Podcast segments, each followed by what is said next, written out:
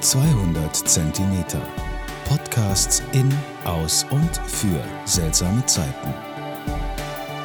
Hallo, liebe Zuhörerinnen und Zuhörer. Herzlich willkommen zu meinem 44. Podcast-Beitrag zur Kulturgeschichte des Weins und der Pfalz.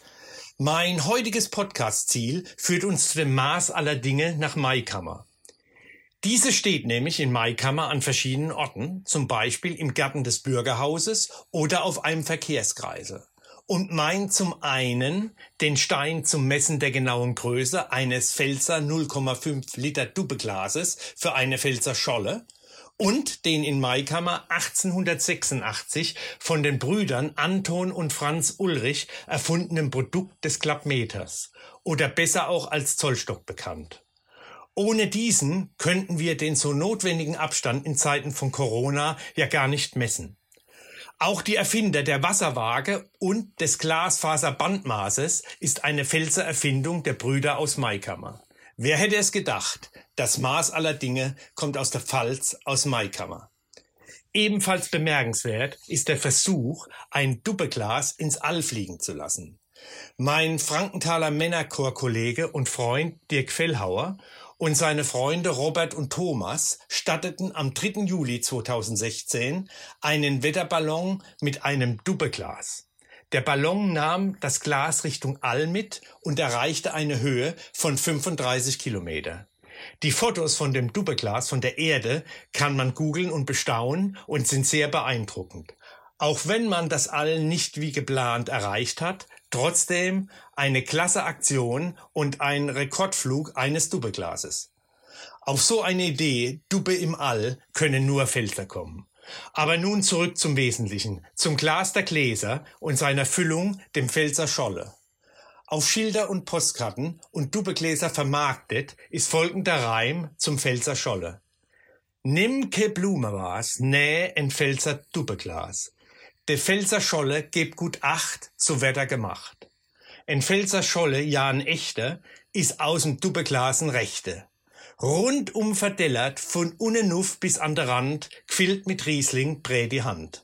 En Schwall Wasser oberdrauf, ein halbe Liter is ein Muss.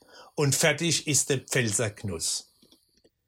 Das Duppenglas mit seiner Schollefüllung ist nicht nur ein Glas, es ist Vermittler einer pfälzischen Lebensart, die so einzigartig ist wie die Form. Dabei ist es noch gar nicht lange her, dass der, das Duppeglas in Teilen der Pfalz gänzlich unbekannt war. Die Erfinder übrigens sollen die Metzger gewesen sein, die dem Glas die Vertiefung, die Duppen gegeben haben, damit es nicht aus ihren fettigen Händen in der Wurstküche rutscht. Heute ist das Dubbeglas nicht nur fester Bestandteil der Pfälzer Weinfestkultur, sondern ist in jedem Pfälzer Haushalt zu finden.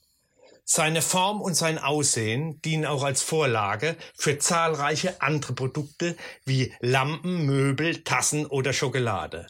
Aber nun zur Füllung. Denkt immer dran, ein guter Wein gibt auch ein guter Scholle. Beachtet jedoch aber die Anleitung, die Willis, also Willi Brausch, unser Pfälzer Dubbeglasbruder, in seinem Podcast mit dem Namen Scholle verantwortungsvoll mischen auf 200 Zentimeter beschrieben hat.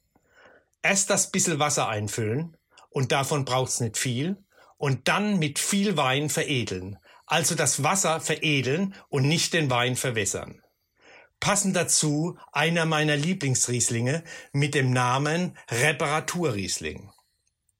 Die Idee zu diesem Namen kam dem Winzer Jürgen Meng aus Mülheim nach eigener Aussage bei einer Weinverköstigung, als er seinen Riesling zum Abschluss nach vielen anderen Weinen als letzten Wein wohl zur Ordnung und zur Neutralisierung seiner Geschmacksknospen wohltuend getrunken hat. Ein wahrer Genuss dieser Riesling, in der Liter Flasche mein absoluter Liebling für jeden Tag, pur aber auch in der Scholle ein Pfälzer Genuss. Der Reparaturriesling von Weingut Jürgen Meng aus Mülheim. Hochlebe die Pfalz und seine Erfinder und all meine Freunden mit ihren großartigen Ideen und Beiträgen zu unserer Pfälzer Kultur und Lebensart. Ich hoffe, mein Podcast hat euch heute gefallen und ein Hoch auf das Pfälzer Dubeglas, euer Michael Born.